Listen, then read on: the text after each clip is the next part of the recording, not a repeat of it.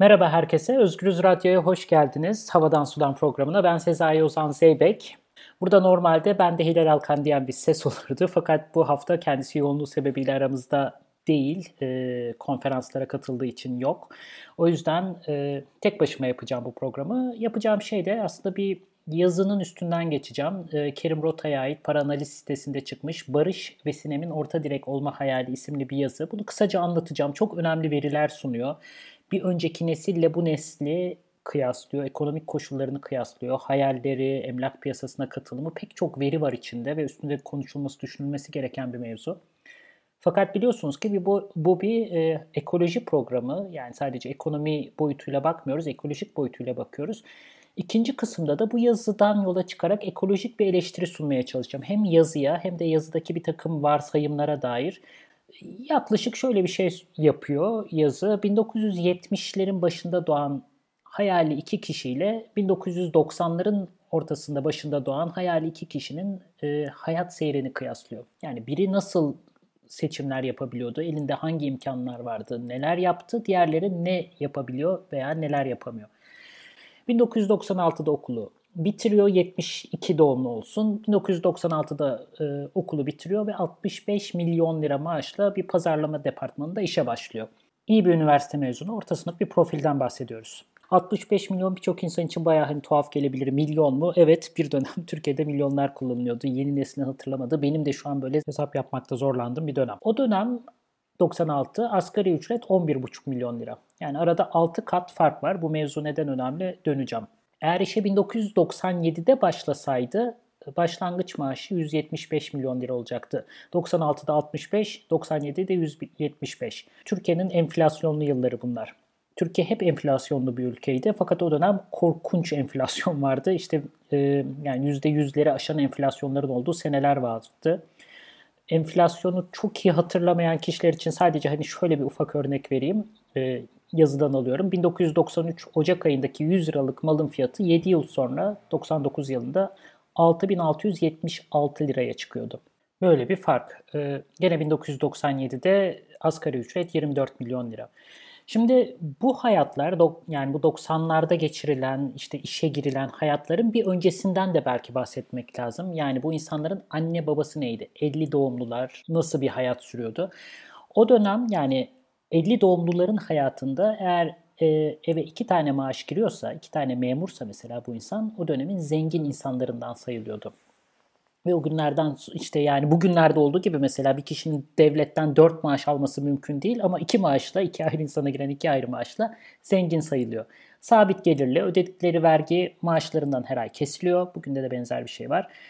Ee, burada Kerim Rota'dan alıntılıyorum. Ee, yani hayali bir anne baba e, çiziyor. Diyor ki işte dürüstlükten hiç ayrılmadılar. Çocuklarını da bu çizgide yetiştirdiler. Hayatları boyunca devlet veya belediye ile ihtilafları olacak bir varlıkları olmadı. Dolayısıyla çıkan imar barışlarından da faydalanmadılar. Bir yerde hazine arazisini işgal etmek akıllarının ucundan bile geçmedi. Çıkan vergi barışlarında sadece haber olarak gazetelerden okudular. Herhangi bir siyasi partiye üye olmadılar. İhale kovalamadılar. Devletten aldıkları ihaleyi alt yükleneceği yarı fiyata devretmediler. Çocuklarına devlette memuriyet hiç aramadılar. Zaten çocuklarının buna ihtiyacı da olmadı. Çalışırken iktidardaki partinin yöneticilerine yaranıp erken terfi almayı veya daha yüksek maaşlı bir işe yerleştirilmeyi akıllarının ucundan geçirmediler. Kendileri Türkiye Cumhuriyeti'nin iyi eğitim alırsan, çok çalışırsan nereden gelirsen gel başarılı olabilirsin vaadini içeren yazılı olmayan toplumsal sözleşmesinin ilk nesil çocuklarıydı. Bu bana çok iyi bir, çok kıymetli bir gözlem gibi geldi. Hakikaten burada alıntıyı bitirdim bu arada. Okuyarak bir yere gelebilirsin. Bunu yaparken de dürüstlükten ayrılma. Oku, derslerine iyi çalış, sana bir mevki açılacaktır. Buna inanan e, ve buna göre bir hayat kuran, çocuklarını buna, yetiş, buna göre yetiştiren bir nesilden bahsediyoruz. Bir önceki nesil yani 1950 doğumlular kabaca. Bunlar hep tabii anlıyorsunuz stereotip. Her neyse 1970 bunların çocuklarına dönelim tekrar. 1970'lerde doğanlardan bahsediyorum. 2003 sonrasında enflasyon tek haneli rakamlara düşüyor. Düştü. Türkiye'ye inanılmaz miktarda doğrudan yabancı sermaye girmeye başladı. Bu Türkiye'nin böyle açıldığı yıllar, büyüdüğü yıllar, önünün böyle altın yıllar olarak e, tarif ediyor Kerim Rota bunu. 1995-2004 arasında senelik ortalama 1.4 milyar dış yatırım geliyor. Doğrudan yatırımdan bahsediyoruz, spekülatif paradan değil. Sonraki 10 yılda 2004-2005-2014 arasında e, ortalama dış yatırım 10 kat artıyor. 14,5 milyar her sene giren paradan bahsediyoruz. Yani bu Türkiye'de o kadar çok şeyi değiştiriyor ki istihdam piyasası genişliyor. Faizler düştü, işte bireysel krediler çoğalıyor, öngörülebilir bir gelecekle e, yani kredi almak mümkün hale geliyor. Bu bahsettiğimiz 70 doğumlu insanların hayatı da bu seyre uygun bir şekilde ortalamadan bahsediyoruz tabii ki. Önlerinde imkanlar açılıyor bu seyre uygun olarak. Ee, ev almayı hayal edebiliyorlar. İkinci bir araba almayı hayal edebiliyorlar. Hem de kendi maaşlarıyla. Çocuk yapmayı hayal edebiliyorlar. Ve kendilerinden farklı olarak anneleri babaları yani Anadolu Lisesi'ne git derken bunlar kendi çocuklarını özel okullara göndermeye başlıyor. Bunun bir sürü sebebi var. Bunun üstüne çok konuşabiliriz. Kerim Rota'nın tespiti şu. E, Türk eğitim sistemine yani devlet okullarına güvenlerini kaybediyorlar. Ama bunun dışında işte özel okullarının arzının artması, rekabetçi bir dilin ortaya çıkması, rekabetin artması eğitim sektöründe daha ziyade vesaire yani başka bir sürü sebeple düşünülebilir. Alım gücü yükseliyor. 2000'li yılların başındayız bu arada. 2002-2006 arasında maaşlar yükseliyor. Ve buna mukabil dolar aynı kalıyor. 1.30-1.50 bandında. Yani Türkiye insanı özellikle orta sınıflar zenginleşmeye başlıyor. Daha çok tüketebiliyorlar, tatile gitmeyi hayal edebiliyorlar vesaire. Ki bu dönem işte Türkiye Türk lirasından sıfır atılıyor. 2005 yılındayız. Ee, 2006'da binek bir araba alma, 1.6 motor hacmi olan 32 e, bin lira yaklaşık 10 aylık maaşa tekabül ediyor. Özetle bu dönemde doğmuş, 70'lerde doğmuş nesil borç da alsa, borç takviyesi de yapmış olsa kendi maaşlarıyla hatta kimisi dolar üzerinden maaş almayı bile başararak Türkiye'nin büyüme yıllarında iki anahtar sahibi olabildiler. Bir dönem bu işte e, Demirel'in ve Tansu Çiller'in vaadiydi. Her eve iki anahtar bir ev anahtarı, bir araba anahtarı. Hakikaten bunları başarıyorlar ve annelerinden farklı olarak çocuklarını da özel okula gönderebiliyorlar ve bunu da 35'li yaşlarında başarabiliyorlar. Yani çok yaşlanmadan, 40'lı 50'lere gelmeden yapabilmeyi başarıyorlar. Emlak fiyatları dahil oldukları sürekli yükselişte. Mesela 2001'de gene Kerim Rota'daki sayıları veriyorum. 2001'de krizde aldıkları evi e, birkaç sene içinde iki katın paraya satabilir hale geliyorlar ve daha büyük bir eve geçmeyi hayal edebiliyorlar. Her ikisinin bir otomobili var. Çocukları bu yıl işte özel üniversiteye giriyor yani e, küçük liseye başlıyor. iki çocuk yapabiliyorlar. Bankada bir miktar birikim oluşturabiliyorlar. Bireysel emekliliklerine her ay asgari ücret kadar para yatırabiliyorlar. Orta sınıf denilen tam olarak buydu. Peki diye soruyor Kerim Rota. E, bu çift bu bahsettiğimiz iki insan 70'lerin ortasında doğmuş iki insan 20 yıl sonra doğmuş olsalardı yani 1972'de değildi atıyorum ki 1992'de doğsalardı nasıl bir hayat karşılarına çıkacaktı? Bir kere şöyle bir veri belki en önemlisi daha en baştan üniversite sınavında 1 milyon değil 2 milyon kişi arasında en iyi okula girmeyi başarmak zorunda kalacaklardı. Yani rekabet çok rekabet çok daha fazla olacaktı. Başlangıç maaşları konuşmanın başında bahsetmiştim ilk durumda asgari ücretin 6 katıydı. Günümüzde üniversite mezunu biri eğer o, o da güvenceli bir iş bulabilirse yaklaşık asgari ücretin 2 katı seviyesinde bir başlangıç maaşıyla hayata başlıyor. İşte 5 bin lira net alıyor, 7 bin lira brüt alıyor. Bu da iş bulabilirse.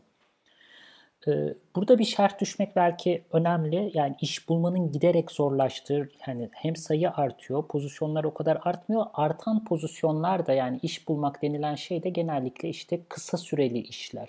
Bir sene, iki sene orada bir sivil toplumla başlanıyor mesela. İşte orada bir proje alınıyor. O projenin belli bir süresi oluyor. O proje bitiyor. Hemen başka bir proje başvurusu yapmak gerekiyor. Eğer fon bulunamazsa, velev ki bulunamadı, o zaman işsiz kalınıyor o yüzden insanlar 1, 2, 3 tane iş yapmak zorunda kalıyor vesaire. Yani birkaç projeyi aynı anda yürüten, bir iki kurumda birden çalışan yeni bir genç nesil, 30 yaş altı bir grup var. En son mesela 3 gün önce bir e, toplantıda hani tanıştığım bir kadın e, bunun ne kadar normal olduğunu anlattı. Tabii ben de 4 işte, 4 projede iş demiyor bunlara, 4 işte çalışmıyor. 4 ayrı projenin yürütücüsü ya da bir yerinde var ve bunlardan para kazanıyor. Geri döndüm. Bu 90'larda doğmuş insanların hayat seyri nasıl bir halde işin haricinde? Bir kere ev almaları acayip zor. Kiralar çok yüksek. İstanbul'da içinde oturulabilecekleri kalitede bir ev aylık işte 3000 liraya kadar uzanabiliyor. Yani 3000 liraya kadar çıkabiliyor. Aidat, doğalgaz, su, elektrik, internet, cep telefonları bunlar için de ayrıca para gerekiyor. Yaklaşık 1000 lira daha gerekiyor. Aylık mutfak masrafı, e, işte iş hayatlarına uygun giyim, toplu ulaşım, haftada bir dışarıya çıkmak. Bunlar hep orta sınıf hayatlara dair konuşuyoruz bu arada onu unutmadan. Sinemaya gitmek, tiyatroya gitmek, işte yazın bir tatile çıkmak vesaire. Yani ayda yaklaşık kabaca Kerim Rota'nın derlediği sayılarla yaklaşık 4000 liraya ihtiyaçları var. Çocuk yapmaya karar verdiler, özel okula yolladılar. Servis parası, yemek parası vesaire derken senede bir 100 bin lira da onun için ayırmaları gerekiyor. Zamanında bir önceki neslin alabildiği bir arabadan bahsetmiştim. İşte Volkswagen bir araba aldığını. Onun muadili bugün 290 bin lira civarında %80 ÖTV'siyle, özel tüketim vergisiyle. 70'lerde doğmuş kişi 5. yılında, iş kariyerinin 5. yılında 10 aylık geliriyle bu, bu tip bir aracı ara, alabiliyordu. Bugün 92 doğumlu bir kişinin böyle bir aracı alabilmesi için 58 ay çalışması gerekiyor. Cümleyi tekrar edeyim. 70'lerde doğmuş bir kişi 5. yılında 10 aylık geliriyle bir araba alabilirken bugün 92'de doğmuş bir kişi 58 ay çalışmak zorunda. Bayağı büyük paralarla onu da borçlanarak, kredi çekerek vesaire alıyor ve yüksek krediler ödeniyor. Yani bankaya sürekli para ödemek araba için, ev için vesaire. Zaten ev almak çok zor.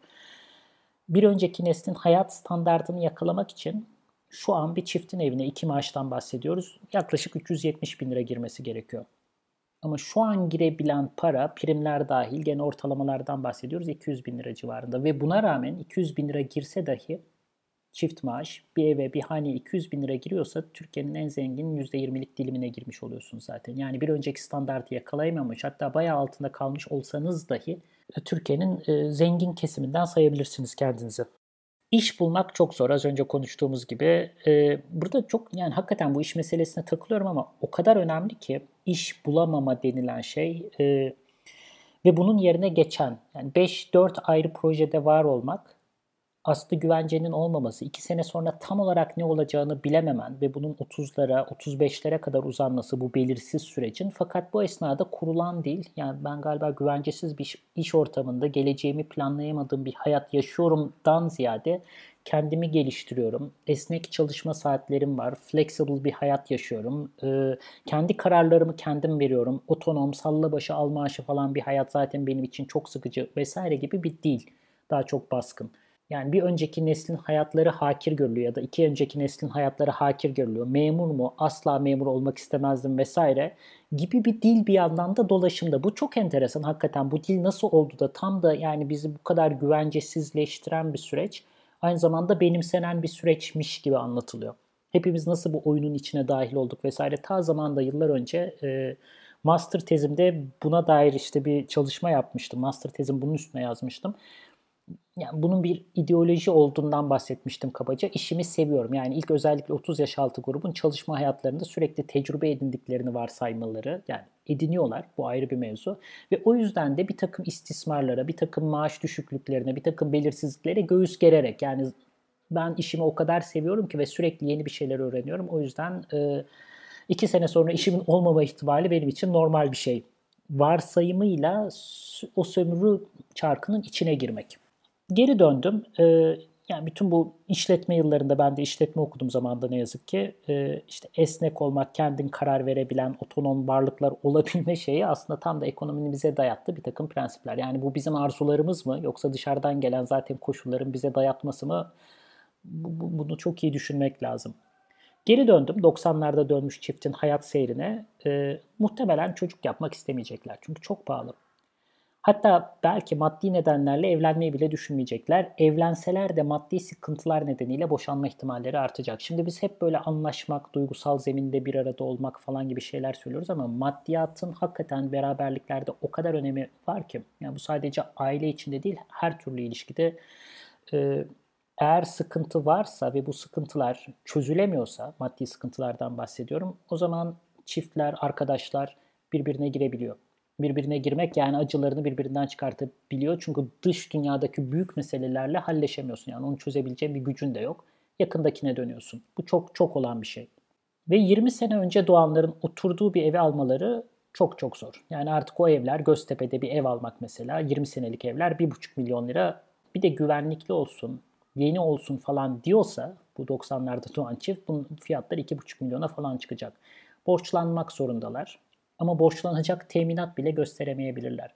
O yüzden 90'larda doğanların hayat hikayesi böyle bir ev alalım vesaire varsa bunu yapabiliyorlarsa muhtemelen aileden gelen birikimler yeniyor. Ailelerin destek çıkması gerekiyor. Yani başka türlü söylemek gerekirse önceki nesillerin biriktirmiş olduğu varlıklar bugünkü yeni neslin hayatta tutulmasını sağlıyor. Bu bence çok önemli bir gözlem. Ya bu bize normal geliyor olabilir ama aslında değil. Giderek de o anlamda yarı yetişkin gibi insanlar çıkıyor gibi gözlemler. Yani yazılar çıkıyor işte. Yani şunu kastediyorlar. 30'larına gelmiş fakat hala aileden para almak zorunda kalan bağımlı ama bir yandan bağımsız hatta gerekirse arada sırada ailesiyle yakında ya da ailesinin ödediği kirayla yaşayabilen e, yeni insanlar. Bunların işleri var az çalışıyor değiller fakat çalıştıkları işlerden A yeterince para kazanamıyorlar. B ya da bu işler bitiyor ve yeniden başlıyor. Bitiyor ve yeniden başlıyor. Bu tarz işler. O yüzden yeni doğan nesillerin hayatı çok zor diyor Kerim Rota kabaca. Ben onun söylediklerini genişleterek biraz anlattım. Ee, karanlık bir manzara çiziyor. Bu noktada şu şerhe düşmek önemli. Gene tekrar olacak ama burada bahsedilenler orta sınıf hayatlar. Yani orta sınıfların diğer gruplara kıyasla nasıl bir hayat sürdüğünden bahsediyoruz. En zengin %20'lik hadi %30'luk bir kesimden bahsettiğimizin bir de altını çizmek istiyorum. Türkiye'nin geri kalanında nasıl kırılmalar yaşandığı, oradaki eşitsizliklerin nasıl arttığı Türkiye'nin geleceğini belirleyecek önemli fay hatları. Yani bu grup belirleyici değil başka grupları akılda tutarak konuşmak gerektiğini altını çizmek istedim bir daha. Her neyse toparlayayım bu ilk bölümü. Ee, Kerim Rota'nın iki tane önerisi var bu durum nasıl aşılabilir diye. Birinci önerisi daha çok e, siyasi. Şöyle, işte gerçek demokrasinin ve hukukun üstünlüğünün sağlanması, liyakatın yeniden esas alınması, insan onurunun öncelendiği bir sistemin kurulması. Bu da herhalde kimsenin büyük bir e, itirazda bulunacağını zannetmiyorum. İkincisi Ön, ikinci önerisi ise daha ziyade ekonomik. Şöyle, sürdürülebilir düşük enflasyonun sağlanması, dengeli büyüme ve yatırım ortamını genişletilmesi, emeğin katma değerden aldığı payın artması, dışı açık politikaların uygulanması. Dolayısıyla yerli milli kılıfında içe kapanmacı ve sıkışınca suçu dış güçlere atan politikaların bizi ancak fakirlikte eşit, eşitleyeceğini söylüyor. Ben bu öneri üstüne özellikle ikinci önerisiyle ilgili e, konuşmak istiyorum, düşünmek istiyorum. Ne anlama geliyor, büyüme ne anlama geliyor, bunun ekolojik boyutu ne anlama geliyor? Bunu ikinci bölümde yapacağım. Şu ana kadar bir yazı üstüne konuştuk ve bu yazıda e, nesiller arasındaki farkın e, verilerine baktık. Neler değişti? Biz önceki nesil nasıl bir hayat sürebiliyordu? Bugünkü nesil nasıl bir hayat sürebiliyor? Hangi imkanlardan yoksun bunun üstüne konuştuk. Ve en sonunda oradaki çözüm önerilerine baktık. İşte dışa açılmak, e, düzgün bir siyaset ortamı yaratmak e, ve ekonomideki büyümeyi yeniden canlandırmak. Bütün bunları konuşurken aklımdan hep yani bu program kapsamında ekolojik boyutuyla bakıyoruz dünyaya ve bir iklim krizinden bahsediyoruz. Şöyle bir soru kafamda e, dolanıyor. Ya bu vaatler gerçekleşmezse, ya bir önceki neslin hayat standartını yakalayamazsak, ya ekonomiler büyümeye devam etmezse o zaman ne olacak? Büyümekten de ne kastettiğimi anlatayım yani. Çünkü çok yeni bir fikir aslında. Ekonomilerin sürekli her sene büyüyor olması, zaten e, gayri safi milli hasılanın bu şekilde ölçülüyor olması, ne kadar büyüdüğümüze bakıyoruz aslında temel olarak ve en temel en temel kriter bu. Özellikle 2. Dünya Savaşı'ndan e, sonra fakat yani 19. yüzyıla kadar gidebilir. Bu bütün devletlerin meşruiyetini sağlayan en önemli mekanizma oldu. Çevremizi e, kuşatan yeni tüketim aletleri, eve giren aletler, işte bulaşık makinesi, çamaşır makinesi, ampuller, e, uzak tatillere gidebilmek, restoranlara gidebilmek. Bunlar aslında o kadar yeni ki sosyoloji der, sosyoloji derslerinde ders anlatırken, yani bunları anlatırken bunların ne kadar yeni olduğunu ve aslında ne kadar şaşırtıcı gelişmeler olduğunu aktarmaya çalışıyorum. O duyguyu vermeye çalışıyorum ama bizim hayatımızda da o kadar doğallaşmışlar ki bunu yani bu duyguyu aktarmak gerçekten çok zor. Bir grup insanın e, özellikle çok zengin olmayan bir grup insanın dünyanın öteki tarafına gitmesi, 5 gün boyunca bir sahil kenarında bedenlerini tutmaları, orada hizmet almaları ve tekrar geri dönüp burada bir bankada çalışmaya devam etmeleri mesela geçen yüzyılda düşünülebilecek bir mevzu değildi. Geçen yüzyıl dediğim pardon mesela 19. yüzyılda. Düşünülemezdi bile. Ve bütün bunların arkasında karbona dayalı ekonomiler var. Karbona dayalı ekonomilerden de yani petrol var, kömür var, yüksek değerli enerji sistemlerine geçişimiz var. Tekrar aynı soruya dönüyorum. Ya bu sürdürülemezse? Ya iklim krizi karşısında 2050 yılındaki kuşaklar, 2050 yılında yaşayan kuşaklar ya siz ne yapıyorsunuz? Bu yaptığınız yani işte 5 günlüğüne tatile gitmek uçakla delilik alameti. Böyle bir şey sürdürülebilir değil. Sürdürülebilir değili geçtim. Yapılabilir değil derlerse ne olacak? Ya refah seviyemiz bu şekilde devam etmezse ya ekonomiler daralırsa bütün bunlar olasılık dahilinde çünkü dediğim gibi bütün ekonomimiz şu an olabildiğince çok petrolün ve kömürün yakılmasıyla veya doğalgazın yakılmasıyla büyürmüş gibi yapılıyor. Bu kadar alet, bu kadar tüketim, bu kadar hizmet bütün bunlar sayesinde var. Ya orada bir dar boğaza girersek ya, ya diyorum ama aslında farazi bir mevzudan konuşmuyoruz. Bir dar boğaza girdik. Biz daha henüz bunu idrak edebilmiş değiliz. Ve bu dar boğazın sonucunda bizim ekonomiyi bambaşka şekillerde hayal etmemiz lazım. Ona yönelik henüz e, çok az adım atılmış. Hiç değil ama çok az adım atılmış durumda. O zaman mevzuya tekrar geri döneyim. Nesiller arasındaki. E, önceki hayat standartlarına geri dönmek mümkün olmayabilir. Bunu bu şekilde söyleyince biraz o, yani karanlık saplı daha da karanlık hale geliyor. Fakat belki bununla ne kadar yakın zamanda yüzleşsek o kadar iyi. Sebebi de şu. Çünkü önceki neslin hayat tarzı, o yükselme hikayesi, e, müreffeh bir hayat kurabilmeleri, iki maaşla zengince bir hayat sürebilmek zaten bugünün tohumlarını atan bir hayat standart, e, hayat tarzıydı. Zaten sorunun başlangıcı orasıydı belki de. O yüzden de bugünden oraya bir nostalji geliştirmek, oraya dönmeye çalışmak, tekrar dışa açılmak ve tekrar büyüme ekonomilerini kucaklamak yazıda e, önerildiği gibi belki zaten pek de gerçekçi olmayan öneriler. Daha doğrusu ekolojik boyutu eksik kalmış ya da gelecekle e, geleceğe dair fazla iyimser diyelim, iyimser tablolar sunan e, öneriler. Bizim başka projeksiyonlar yapmamız lazım. Burada bir önemli bir mevzu daha var. Belki biraz uzak bir atış olacak ama 50'lerde ee, 60'larda pek çok tüketim eşyasıyla e, kuşatıldığımızı söylemiştim ve devletlere meşruiyetini veren de tam da bu büyüme hissiydi. Yani her neslin bir sonrakinden daha iyi bir hayat süreceğine dair bir his. Ee, bugün belki de e, siyasi rejimlerin krize girmesi pek çok yerde sadece Türkiye'de değil pek çok yerde bununla da ilgili olabilir. Ekonomik boyutla ilgili olabilir. Çünkü hayatlarımız daralıyor. Ve hepimiz bunu hissediyoruz. Çok uzaklarda başkalarının hikayesi değil bu. İş bulmak zorlaşıyor, güvenceli iş bulmak iyice zorlaşıyor, kaygılar artıyor. Hepimizin pek çok yerde sadece Türkiye'de değil Rusya'da da böyle Amerika'da da böyle. Bununla işte Orbanların, Erdoğanların, Trump'ların başa geçmesi e, arasında bir bağlantı olabilir. Çünkü bütün bu sorunlara o büyümenin vaat ettiği şey gerçekleşmiyor, müreffeh hayat sağlanamıyor. Bütün bunlara karşı başka çözümler öneriyorlar. Basit kolay uygulanabilir, düşmanı belli bir takım çözümler öneriyorlar. İşte yabancı düşmanlığı olabilir bu, dış mihraklar olabilir bu ya da buna benzer şeyler. Kolay cevaplar. O yüzden de aslında e, bir rejimin meşruiyetini sağlayan temel dinamiklerin çözülüşüne tanıklık ediyor olabiliriz. Zamanında Amerika Birleşik Devletleri e, Ay'a insan yolladığında bir sürü insanın işte teleskoplarını alıp onu seyretmeye gittiği bir belgesel seyretmiştim ne kadar heyecanlı, ne kadar umut vadeden bir bayrak gibi onu öne sürdü ve işte bunu yapan öncü devlet biziz, uzay araştırmaları vesaire. Bugün ne var? Bunun yerine geçebilmiş. Yani hepimizin gözünü dikip baktığı ve insanlığın geleceğine dair iyimser olduğunu düşündüğümüz teknolojik gelişmeler. Teknolojik gelişmeler elbette var. Ama birçoğu bize böyle bir iyimserlik vermekten ziyade korku, endişe aşılıyor. İşte gen teknolojileri, cyborglar falan vesaire. Bu teknolojiler karşısında biz bir araya gelip evet dünyada iyi şeyler oluyor. Evlerimize çamaşır makinesi giriyor. Biz daha iyi hayatlar yaşayacağız galiba diyemiyoruz. Korkuyoruz. Ben korkuyorum kendi adıma. Ve zaten birçok teknolojik gelişmenin e, ileride daha büyük sorunlara yol açabileceği korkusunu yaşıyorum.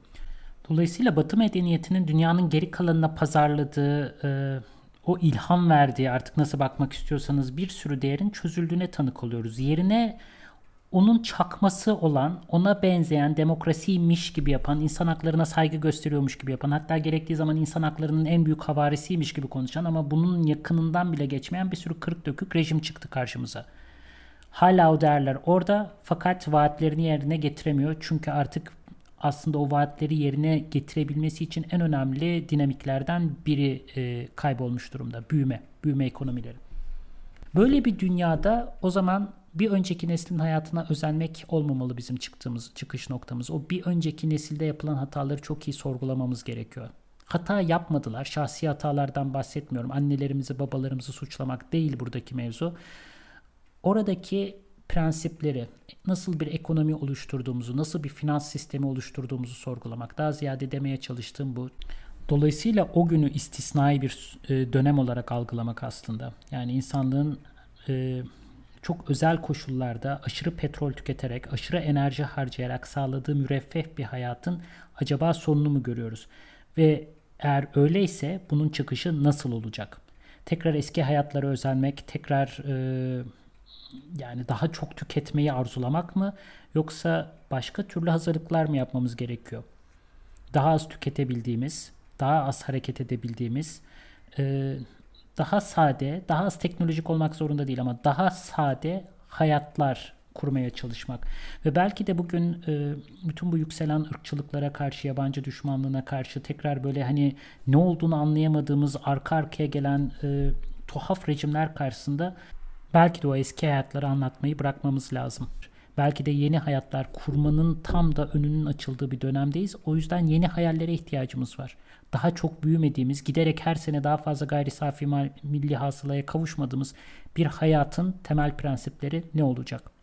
Burada sonlandırayım. Bu programın fikrini veren Çağdaş Dedeoğlu'na buradan teşekkür etmek istiyorum. Ee, iki hafta sonra bu sefer İlal Alkan'la yeniden karşınızda olacağız Havadan Sudan programında. Görüşmek üzere.